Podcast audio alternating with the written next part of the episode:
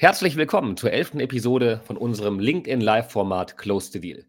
Wie ihr wisst, spreche ich alle zwei Wochen mit Persönlichkeiten aus dem MA und Finance-Kosmos und wir diskutieren das aktuelle Marktgeschehen, Trends und Wege, um sich noch erfolgreicher im Markt aufzustellen.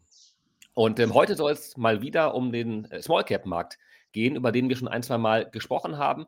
Heute reden wir darüber von einer gänzlich anderen Perspektive und wollen den Markt mal von einer anderen Seite beleuchten. Ähm, viele von euch sind auch im Small Cap MA aktiv und haben dementsprechend auch die Achterbahnfahrt in den letzten Jahren miterlebt. Und ähm, gerade 2022, als im Mid Cap und auch im Large Cap Segment ziemlich Luft rausgegangen ist und äh, sehr, sehr viele Deals pausiert wurden oder gar geplatzt sind, waren die MA-Berater im Small Cap-Segment doch weiterhin sehr, sehr aktiv und sehr, sehr gut beschäftigt. Und ähm, ich habe wenige Berater getroffen und auch Investoren getroffen, die sich gelangweilt haben. Und ähm, Anfang 2023 ist das Bild erstmal nicht, ähm, nicht verändert. Ähm, der Markt ist weiterhin recht resilient, aber natürlich gibt es einige dunkle Wolken weiterhin am Himmel, ähm, die das Marktumfeld ein bisschen belasten und ähm, die natürlich immer dazu führen, dass Prozesse überdacht werden, dass ähm, Arbeitsabläufe vielleicht neu strukturiert werden können und dass MA-Berater sich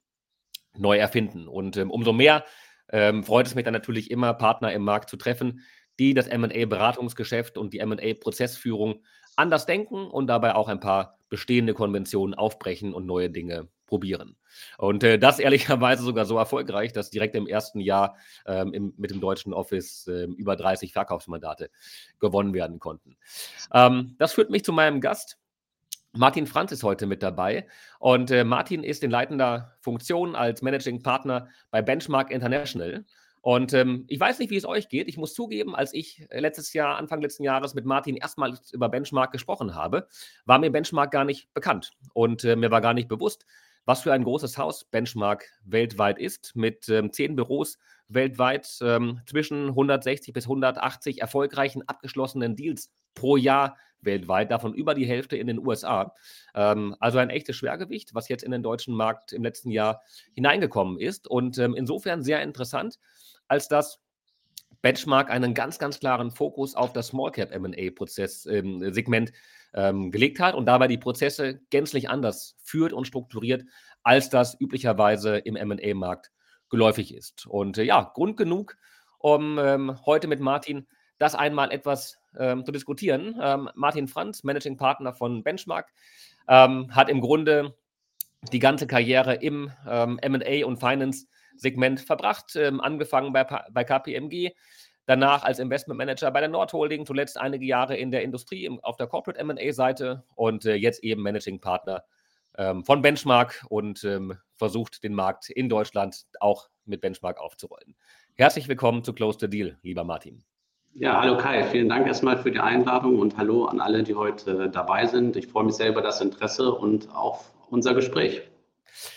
Ich mich auch und ähm, ich werde natürlich versuchen, dich heute ein bisschen zu kitzeln, um mal rauszukriegen, was ihr wirklich anders macht und warum ihr das anders macht. Ähm, bevor wir einsteigen, ihr kennt das, ähm, kurze administrative Hinweise in die Runde.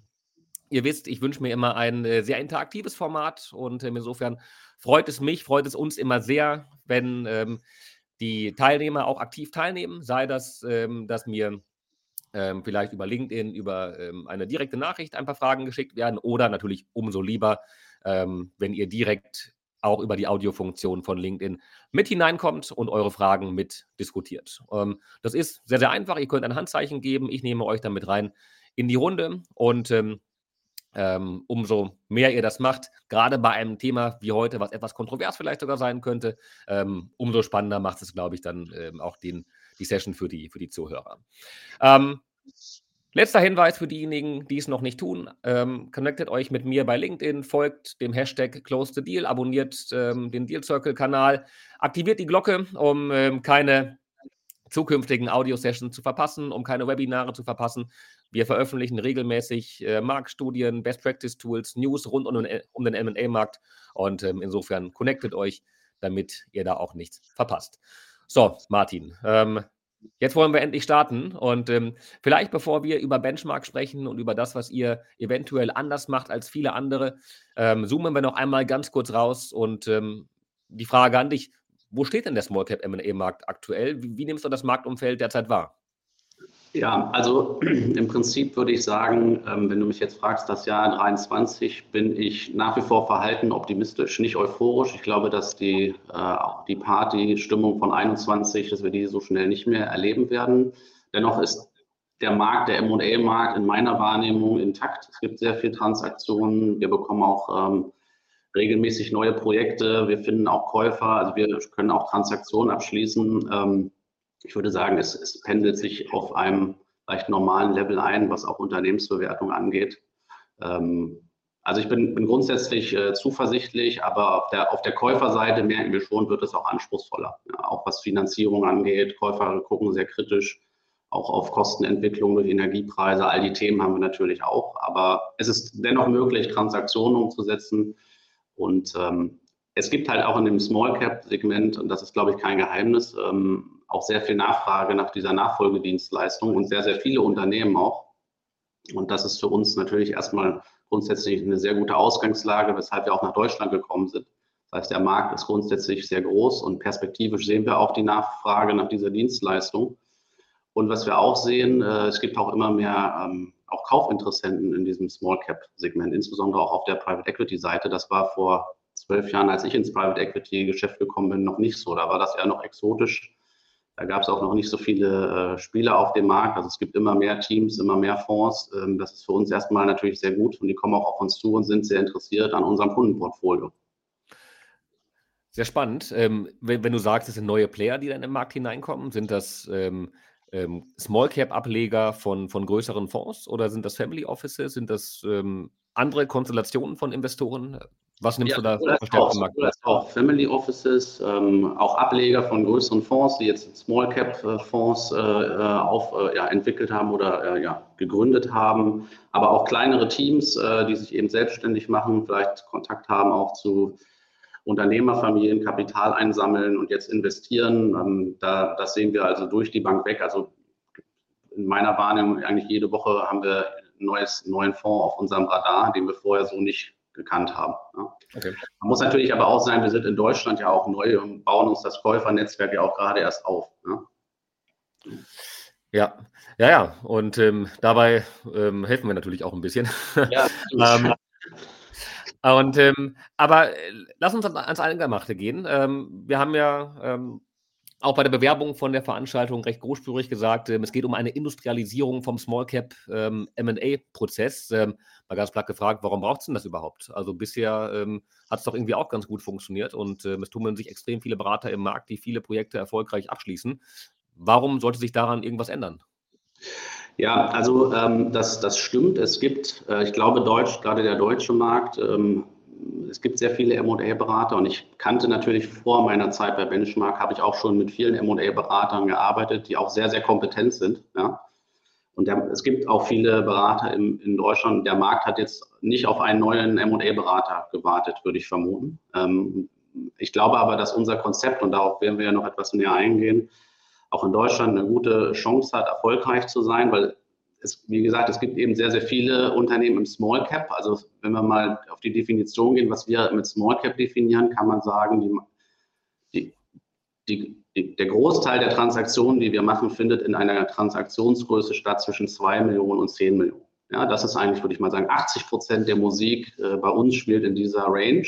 Ja, mal auch vielleicht ein bisschen größer. Ja, das kommt auch mal vor, aber ich würde mal sagen, schon die Mehrheit der, der Deals, die wir machen, ist in diesem Segment unterwegs. Für uns ist perfekt Unternehmen zwischen 10 und 20 Millionen Umsatz, eine Million bis zwei Millionen EBITDA ist für uns super, in, in diesem Segment äh, unterwegs zu sein. Und ähm, da gibt es einfach sehr, sehr viele Unternehmen und die Nachfolgewelle äh, kommt auf uns zu. Das ist keine, keine Neuigkeit. Das wird auch niemanden überraschen. Ja, ähm, heute sind ein Drittel aller Firmeninhaber in Deutschland über 60 ähm, und stehen perspektivisch vor dem Thema eben Nachfolge. Und da sollte uns die Arbeit äh, grundsätzlich nicht ausgehen. Ähm, wir haben vielleicht, wenn wir so ein bisschen dazu kommen, äh, was, was wir auch anders machen oder wie unser Ansatz auch ist. Also wir machen grundsätzlich erstmal nur die Sales-Seite.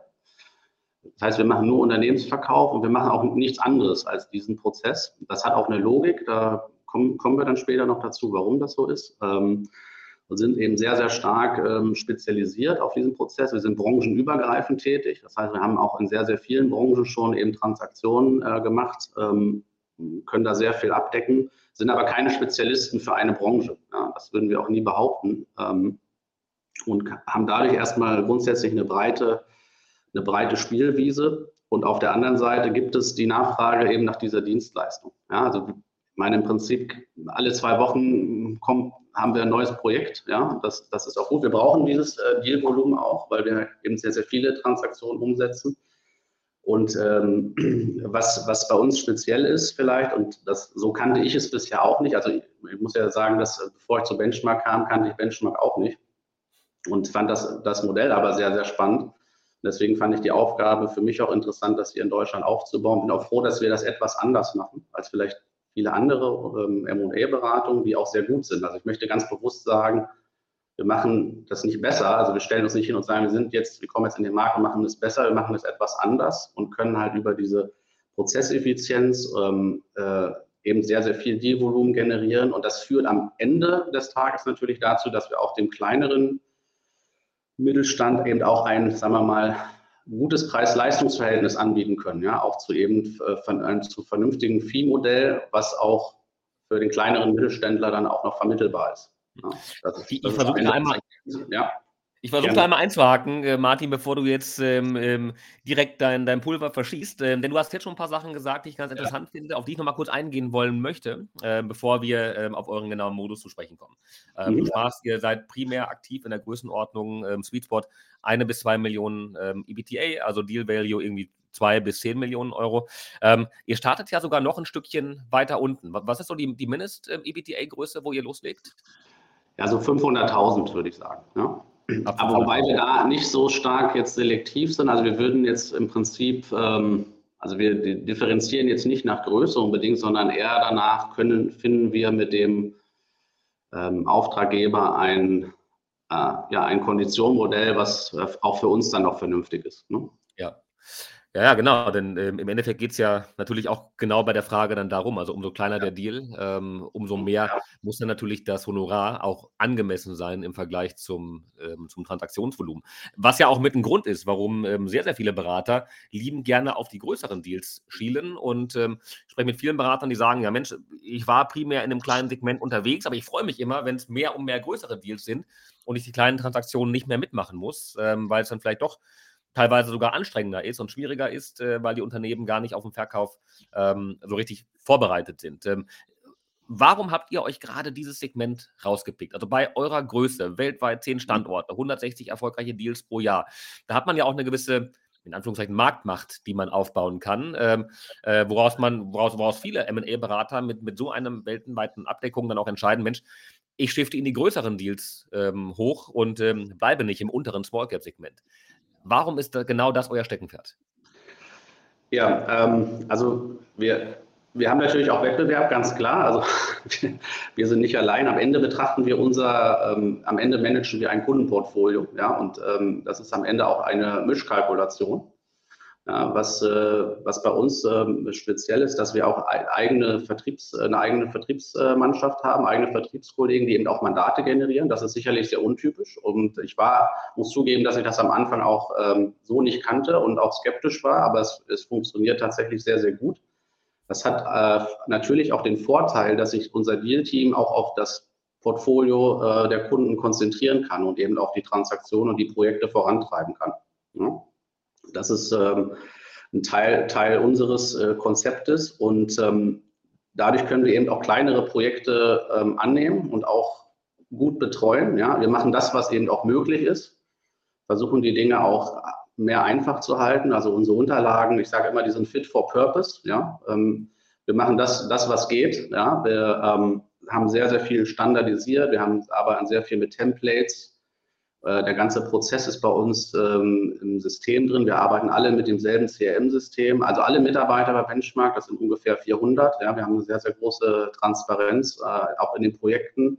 Also ich kann zum Beispiel ähm, jederzeit sehen, welches Büro hat gerade welche Projekte am Markt und wer, welche Käufer werden da angesprochen.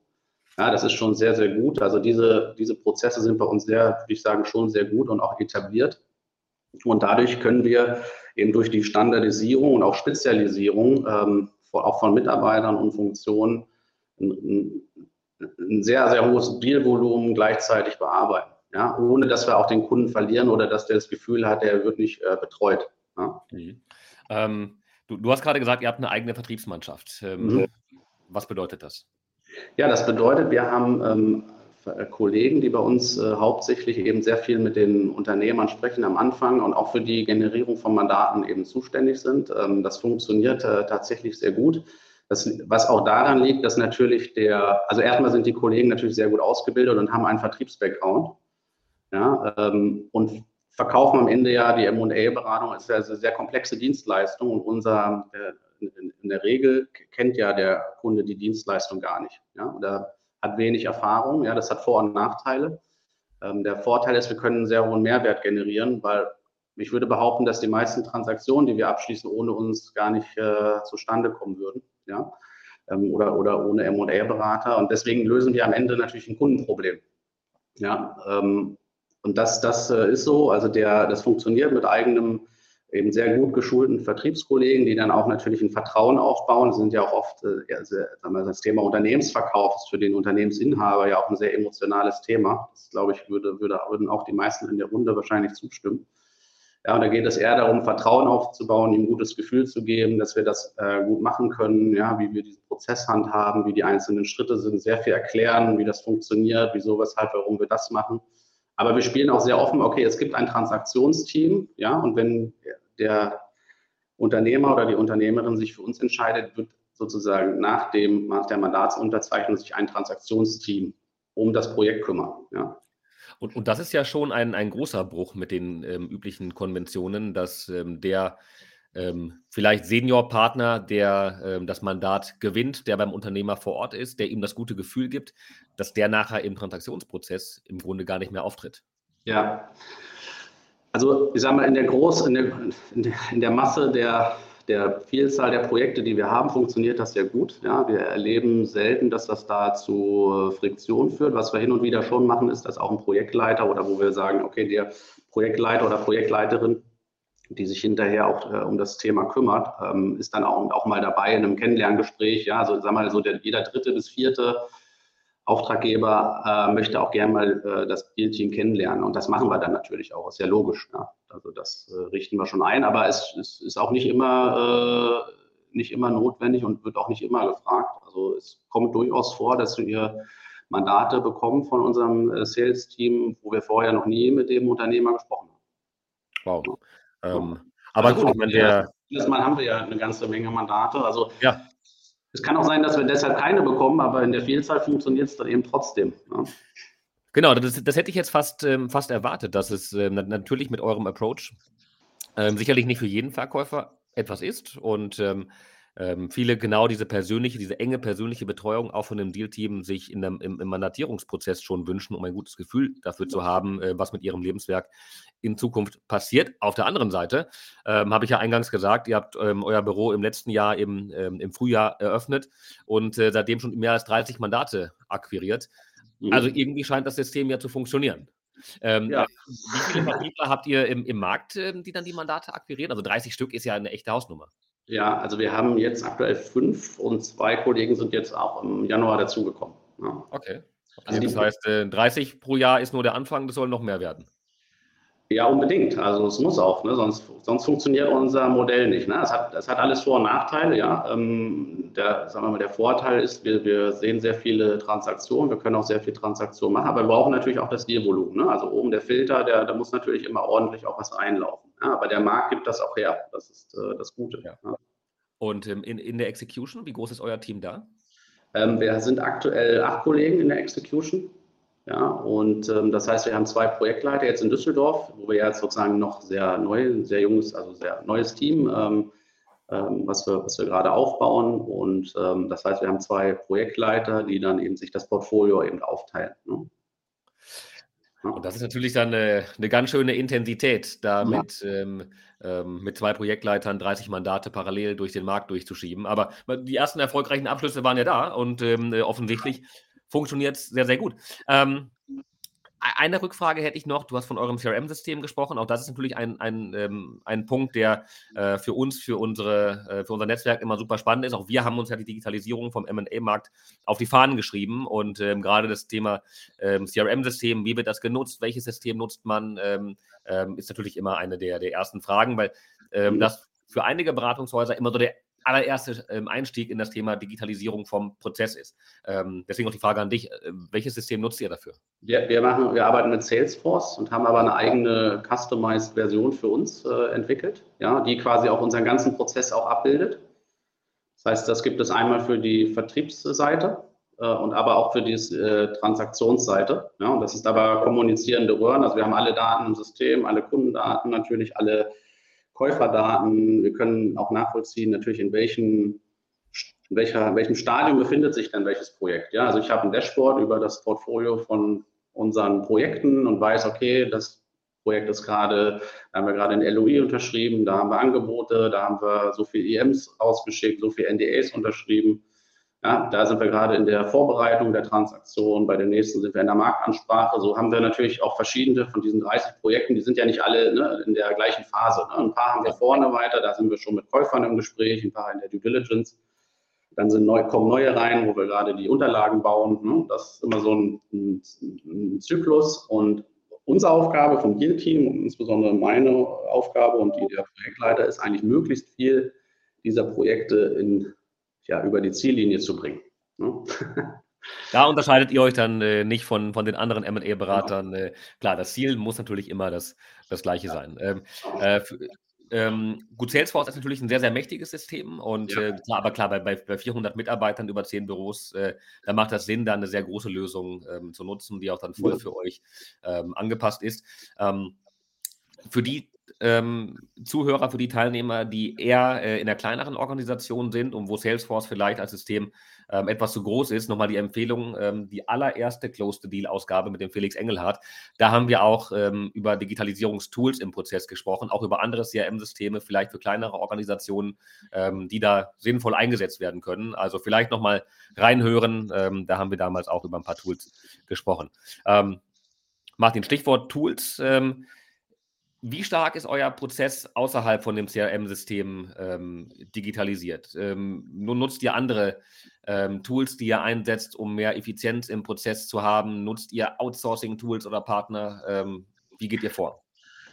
Ja, wir nutzen, sagen wir mal, also erstmal der, dieser Prozess ist bei uns komplett im CRM-System Salesforce abgebildet, ja, und auch alle, das heißt nicht nur die Daten, sondern eben auch das Prozessmanagement, alle Dokumente, alle Templates. Wir schreiben, ja, das generiert Rechnungen, das generiert Beauftragungsschreiben, das generiert alles das System, das ist äh, komplett automatisiert, das ist schon sehr, sehr gut, aber das ist auch nicht nur nice to have, sondern auch notwendig, sonst könnten wir dieses Transaktionsvolumen ja gar nicht stemmen.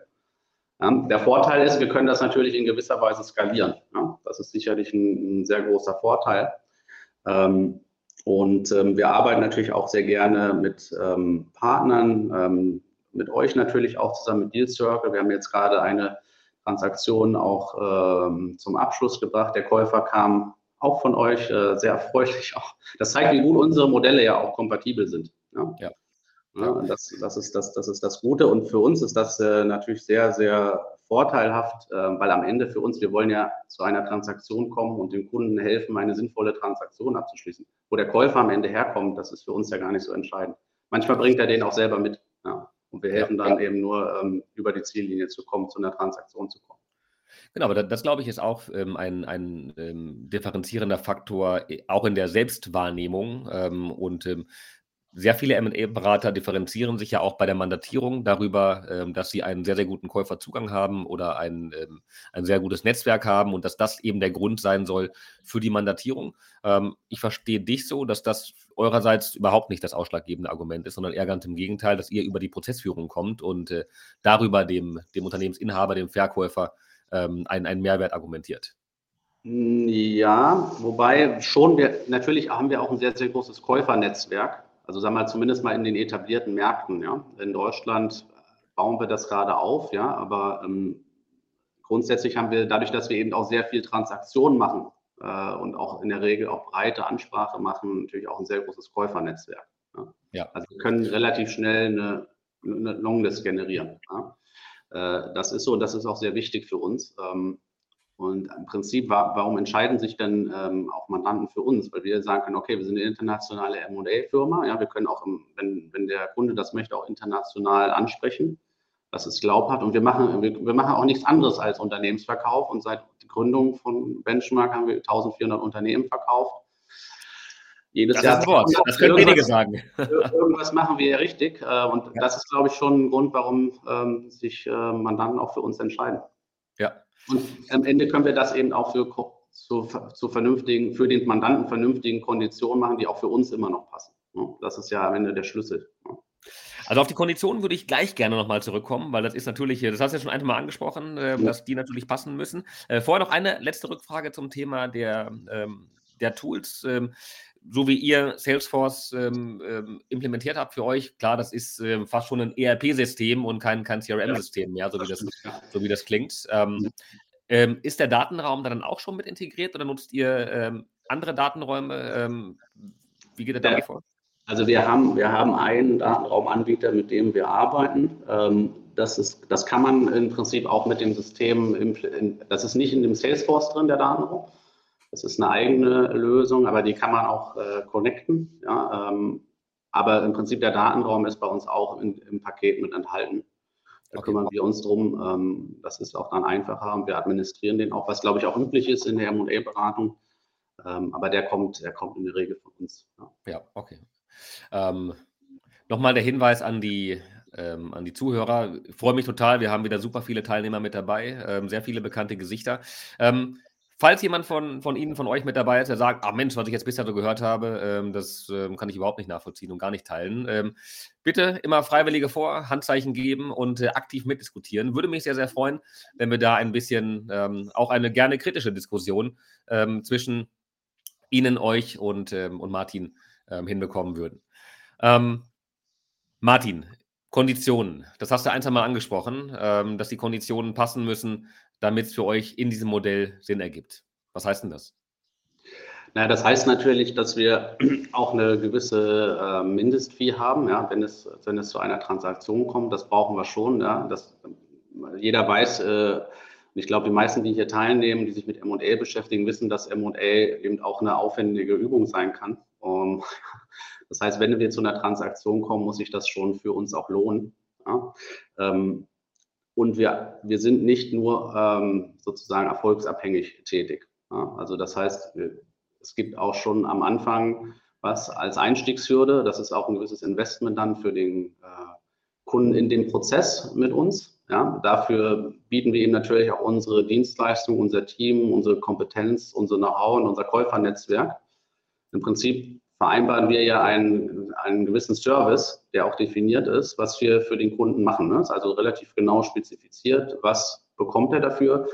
Ähm, die Herausforderung ist natürlich, dass auch ähm, gerade am Anfang, weil die Unternehmer ja auch wenig, in der Regel wenig Erfahrung haben, vielleicht haben sie auch schon mal mit einem M&A-Berater gesprochen, ähm, auch zu argumentieren, warum das auch diese Dienstleistung wert ist und was am Ende auch der Mehrwert ist. Ne? Der Mehrwert ist natürlich, dass wir der, im Idealfall auch mehrere Angebote haben und dadurch auch eine gewisse Vergleichbarkeit für den Marktwert erzeugen und idealerweise auch einen gewissen Wettbewerb auch um das Unternehmen. Ja, das ist mal mehr und mal weniger möglich. Ja. Hm. Am Ende sprechen wir natürlich auch mehrere Parteien an und wollen auch, freuen uns auch, wenn es mehrere Interessenten gibt. Aber wir, wir machen bei vielen Projekten, die wir haben, nicht die klassische Bidding Auction ja, mit Deadlines und Prozessbrief. Das machen wir auch mal. Das kommt dann natürlich auch darauf an, was das für ein Unternehmen ist und wie, wie wir glauben, wie attraktiv das Unternehmen ist. Aber in der Regel ist es so, dass wir versuchen herauszufinden, also Interesse zu generieren für das Unternehmen, ja, ähm, relativ schnell an den Markt zu gehen und zu schauen, gibt es Interessenten dafür und gibt es satisfaktionsfähige Angebote wenn wir merken, okay, da ist Interesse da und man kriegt ja dann auch irgendwann ein Fahrgefühl, wer möchte es dann unbedingt machen und konzentrieren uns dann eigentlich auf diese Partei, diesen Kaufinteressenten und versuchen dann beide Parteien zu motivieren, auch am Ende zu, einem, zu einer Transaktion zu kommen. Ja, und wir machen das, was, was wir können und sinnvoll ist, um das zu erreichen. Ja, mal gelingt das und eben manchmal eben auch nicht. Ja. Ähm, also Transaktionssicherheit dann aber für euch ähm, wichtiger, ein größeres Gut als jetzt die Kaufpreismaximierung. Absolut, ja. Also wir sind happy über jede Transaktion, die wir abschließen. Ja. Und aber ähm, muss der Kunde ja happy sein, das ist ja auch entscheidend. Ne? Also er entscheidet ja am Ende auch, äh, an wen er verkauft. Ähm, wir müssen den richtigen finden oder die richtige, ja, ähm, ja. Wo, wo, eben, sagen wir mal, das, das Paket am Ende so ist, dass man sagt, da, dafür geht man über die Ziellinie. Ne? Es ist ja am Ende immer ein Kompromiss. Ja. Zumindest ähm, meine Erfahrung. Vielleicht kannst du noch einmal mitnehmen. Ähm, wenn wir uns einen typischen Deal bei, bei Benchmark anschauen, End-to-End, -End, mhm. wie sieht das aus? Wie kommt euer Vertriebler an das Mandat und ähm, wie geht es dann durch? Ähm, du hast von, der, ähm, äh, von den Unterlagen gesprochen, die fit for purpose sein müssen. Das klingt für mich nach einem abgespeckten ähm, Informationspaket, was ähm, zur Verfügung gestellt wird. Wie werden Managementpräsentationen, Termine und so gehandhabt? Ähm, wie sieht ein, ein typischer Benchmark-Prozess von vorne bis hinten aus? Ja, ähm, sehr gerne. Also der, der, typische Prozess ist, dass ähm, ja, der Kollege aus dem Vertrieb hat einen Kontakt zu einem Unternehmer, der sich potenziell dafür oder der irgendeine Verkaufsmotivation hat oder sich grundsätzlich für das Thema Unternehmensverkauf interessiert. Also Grund, ein Grundinteresse äh, muss ja da sein, ja, sonst würde man wahrscheinlich nicht mit einem M&A-Berater sprechen. Ja, und wenn es gut läuft, ähm, können wir überzeugen, dass wir das gut machen können und es kommt zu einem Mandat. Ja, dann vielleicht ist mal der Projektleiter dann nochmal mit in, beim Kennenlerntermin dabei oder auch nicht. Äh, das kommt dann ganz drauf an, aber grundsätzlich würde der Vertriebskollege das Mandat, die Mandatierung äh, machen und dann kommt das zu uns ins Deal-Team. Ja, und es wird dann ein Projektleiter ähm, sich darum kümmern. Ich würde das dann dem einem Kollegen zuordnen oder einer Kollegin und sagen, okay, hier passt das vielleicht ganz gut hin, von der Branche, von den Personen her, ähm, kann ich, oder von, auch von den Ressourcen her, ähm, würde ich das dann allokieren auf das Team und ähm, dann würde es einen Kickoff geben und der Projektleiter nimmt das dann in die Hand, nimmt den Kunden an die Hand und sagt, okay, das sind jetzt die nächsten Prozessschritte, ähm, die wir zusammen machen. Als erstes erarbeiten wir das Infomemo.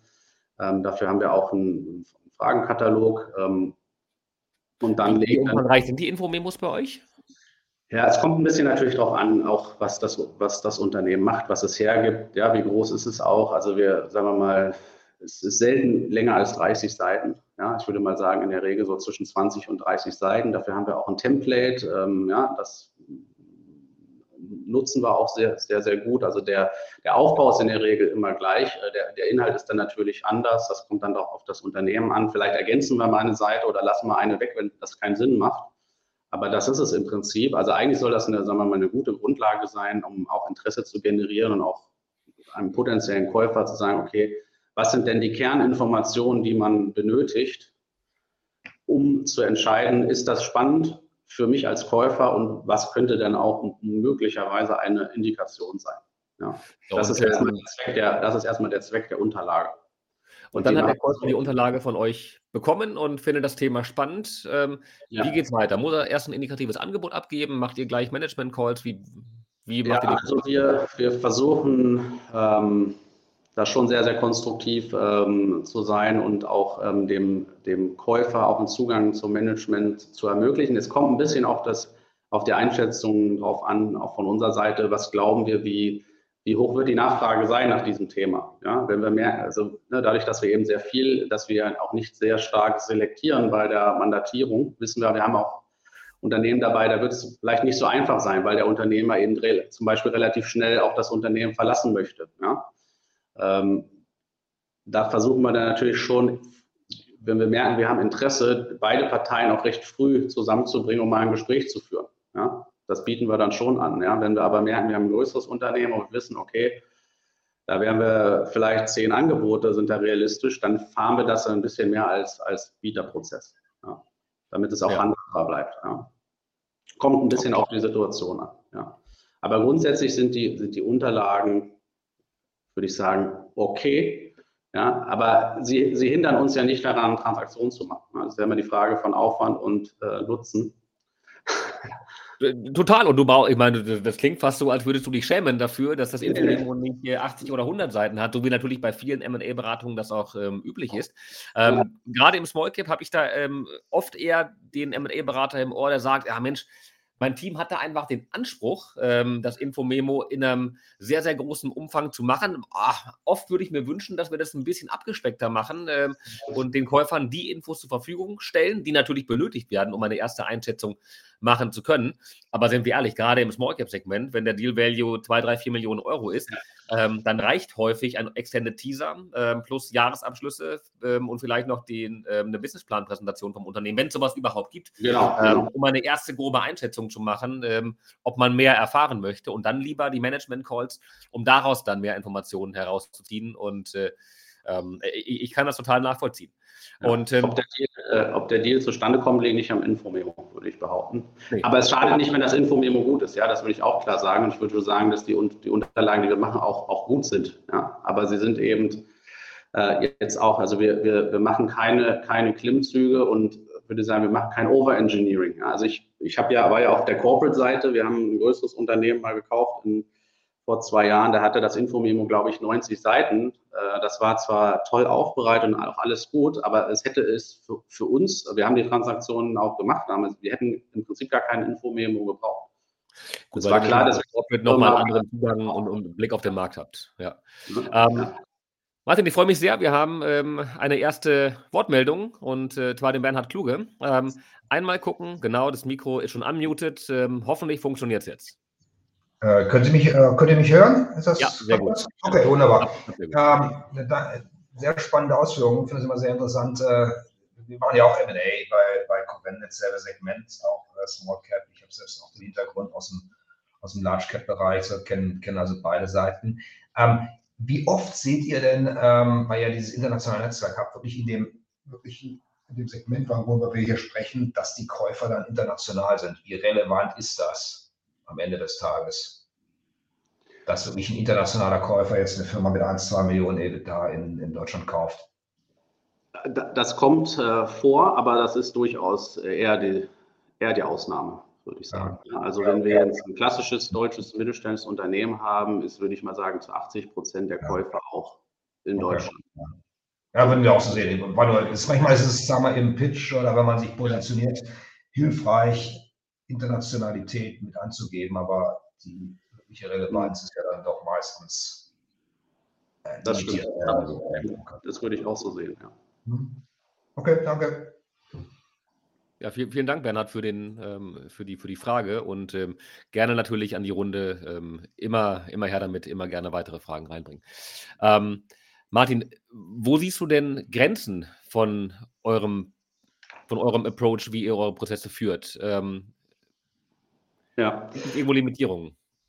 Absolut, ja, natürlich. Also ähm, man, man muss fairerweise sagen, also wenn es auch größer wird, wird es auch anspruchsvoller für uns. Ja, das ist so. Ähm, also wenn es, es kann auch mal sein, dass eben auch größere Unternehmen mal dabei sind. Da freuen wir uns grundsätzlich drüber, aber wir wollen ja eigentlich möglichst viel Kontinuität haben. Also uns sind zehn kleinere Projekte viel lieber als äh, das eine große, was dann vielleicht kommt oder nicht kommt, wo alle Attention drauf geht. Ja, und äh, das, das, äh, das kommt ja bei uns sozusagen über, diese, über den Portfolioansatz auch mal dazu, aber da muss man eben schon sagen, okay, wenn wir halt eher in dieses Mid-Cap-Segment kommt, wo eben auch sehr etablierte professionelle M&A-Berater unterwegs sind. Ich möchte ja nicht sagen, dass wir jetzt nicht professionell sind, aber ich sage mal, da erwarten natürlich auch die Käufer auch schon ein ganz, ganz anderes Level. Ja, das muss ich dann natürlich ganz anders staffen, da muss ich viel mehr Senior Attention draufpacken. Ja, da muss das Infomemo natürlich schon auch auf, ja, auch, ja, auch besser aufbereitet, noch besser aufbereitet sein, noch mehr Inhalt haben vielleicht. Also da muss ich natürlich auch diese Erwartungshaltung dort bedienen. Also da würde ich sagen, da kommt das an unsere Grenzen. Ähm, und wir sind sehr stark natürlich ausgerichtet auf den Unternehmer und auch unsere ganze Ansprache, unsere Marketingunterlagen sind sehr auf den Unternehmer ausgerichtet. Ich glaube, also wir machen ja im Prinzip faktisch keine Private Equity Exits Transaktionen. Ja, wir verkaufen recht viel an Private Equity, ähm, aber wir sind nicht auf der, der Verkäuferseite für Private Equity unterwegs und auch nicht auf der Corporate-Seite. Und dafür, dafür sind wir nicht ausgerichtet. Also ich wär, wär, war ja auch lange im Private Equity. Ähm, das das äh, passt nicht gut zu, zu unserem Konzept. Ja. ja. Ja. So, wir haben eine weitere Wortmeldung. Ähm, Herr Kirchmann, ich sehe, Ihr Mikro ist schon unmuted. Ähm, ich drücke die Daumen, dass alles funktioniert. Ja, hallo, danke Kai. Könnt ihr mich hören? Ja, ja laut und deutlich. Wunderbar. Also danke, Herr Franz. Ähm, zwei Themen, wenn ich darf, wo Sie vielleicht ein bisschen was dazu sagen könnten. Thema 1, oft reden wir ja über Familienunternehmen ähm, Eigentümer geführt äh, und damit ist auch eine hohe Emotionalität manchmal verbunden, weil sich der ja, CEO oder der Eigentümer der Firma von seinem Lebenswerk verabschieden muss, in Anführungsstriche. Wie sind da Ihre Erfahrungen der begleitenden Betreuung? Äh, oder ist das für Sie überhaupt ein Thema oder für Ihr Team? Und zweiter Punkt, ähm, man wird ja oft oder in der Regel am Ende gefragt, naja, jetzt habe ich den Verkaufserlös, haben Sie mir einen Tipp, was ich denn damit mache oder wie ich den anlege oder wie ich da finanziell weitermache? Äh, kümmern Sie sich darum auch? Wenn ja, wie? Danke. Ja, äh, vielen Dank äh, für die Fragen. Ich habe, es waren jetzt für mich zwei Fragen. Ich werde mal die erste beantworten, ob das Thema Emotionen eine Rolle spielt, da kann ich auf jeden Fall sagen, ja, also großes Ausrufezeichen natürlich. Also ich sage mal, egal ob es ein kleines oder größeres Unternehmen ist, der Unternehmer hat immer viel Herzblut in das Unternehmen gesteckt und, und hat das aufgebaut und nimmt das natürlich auch sehr, sehr wichtig. Und das, diese Sensibilität haben wir und die ist auch, uns auch sehr bewusst.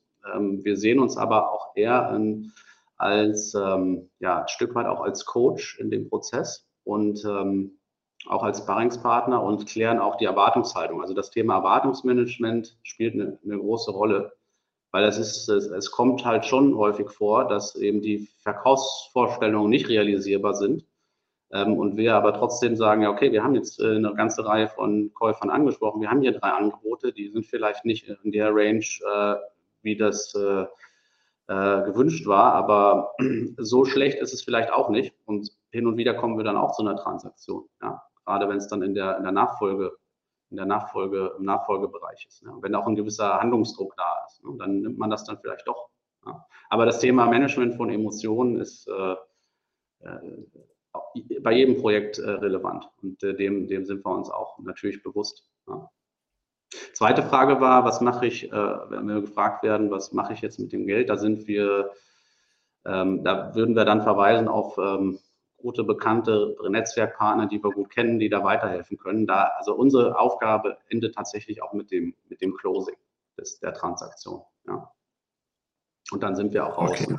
Darüber hinaus äh, können wir auch keine, keine, bieten wir keine Dienstleistung an. Ja. Aber wir haben natürlich, können natürlich jemanden vermitteln, der dann auch gerne dort beratend zur Seite stehen kann. Das ist aber nicht unser, unsere, unsere Aufgabenstelle. Wir, wir, unser Job ist eher dafür zu sorgen, dass wir überhaupt zu einer Transaktion kommen. Ja. Danke. Gerne. Ja, wir, wir, bedanken uns für die, für die aktive Teilnahme und für die Fragen. Ähm, für uns immer noch schöner, wenn ein bisschen Interaktion stattfindet. Ähm, Martin, wir nähern uns so langsam dem Ende. Die Zeit ist bald rum, aber ähm, noch eine Frage an dich. Und zwar ähm, haben gelernt, ihr habt vertriebsseitig viel vor im nächsten Jahr. Das Team soll weiter ausgebaut werden. Wo geht denn die Reise hin? Und äh, wie, wie viele Mitarbeiter sucht ihr im nächsten Jahr? Wie aktiv äh, seid ihr am Recruiting-Markt? Wie schaut es da bei euch aus? Ja, also ähm, es hängt natürlich ein bisschen davon ab, wie, ähm, wie erfolgreich wir mit unserem Modell in Deutschland sind. Ja, wir sind jetzt ja in der Ramp-up-Phase. Ich glaube, wir haben jetzt im ersten Jahr, also im letzten Jahr gezeigt, wir können mit unserem Modell Mandate generieren und auch äh, in signifikanter Größe. Wir haben, ich denke, dieses Jahr wird es darum gehen, zu zeigen, dass wir auch Transaktionen umsetzen können. Wir haben jetzt eine erste Transaktion ja auch abgeschlossen und sind mit weiteren Projekten schon in der Phase, wo man davon ausgehen kann, das könnte wohl klappen. Ja, wir werden sicherlich dieses Jahr auch ein paar Transaktionen zeigen können. Und äh, ja, dann ähm, hoffe ich, dass es auch so, äh, so, so, weitergeht. Ja, der Markt muss natürlich auch etwas mitspielen und ähm, wir sind jetzt hier in Düsseldorf, ähm, haben wir Platz für etwa 20 Mitarbeiter. Wir sind jetzt 13, also können hier noch weiter aufbauen. Ähm, und je nachdem, also wie schnell wir jetzt sozusagen die Größe hier erreichen, also das Transaktionsbüro äh, wie Düsseldorf, wir brauchen schon 20, 30 Transaktionen pro Jahr, damit das auch in, in, einem eingeschwungenen Zustand ist, wo wir hinkommen wollen. Ja, das ist eigentlich ja das, was die anderen Büros ja auch schaffen.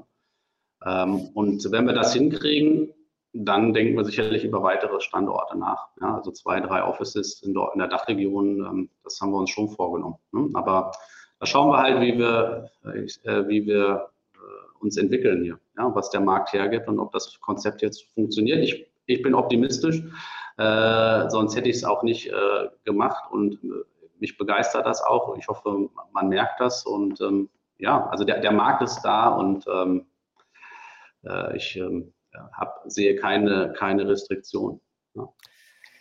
2030 wohlgemerkt abgeschlossene Transaktionen im Jahr. Das ist natürlich ein Wort und äh, eine, ganz schöne, eine ganz schöne Hausnummer. Und ähm, ähm, ja, insofern ähm, vielen Dank nochmal für den Aufruf, auch an die Teilnehmer, an die Zuhörer. Ähm, ähm, also das Benchmark-Team soll weiter ausgebaut werden. Für diejenigen, die Interesse haben, die Lust haben, ähm, immer gerne direkt auf den Martin zugehen. zur Not auch gerne auf mich. Ich mache die Intro und das Team soll weiter wachsen. Martin, die Zeit ist im Fluge vergangen und äh, ja. wir sind schon am Ende angekommen von unserer heutigen Close the Deal-Ausgabe. Ähm, ich möchte mich bedanken, sowohl bei dir, wir haben wahnsinnig viel von dir gelernt, spannender Approach, den ihr da habt und in den Markt hineinbringt. Ähm, vielen, vielen Dank natürlich auch an die Teilnehmer, an die Zuhörer, ähm, umso mehr für die interaktive Teilnahme. Ähm, das macht uns immer besonders viel Spaß. Mir bleibt nicht mehr übrig, als ähm, Darauf hinzuweisen, in zwei Wochen am Freitag geht es weiter mit Close the Deal. Dann ein ganz spannendes Thema. Wir haben Martina Pesic zu Gast.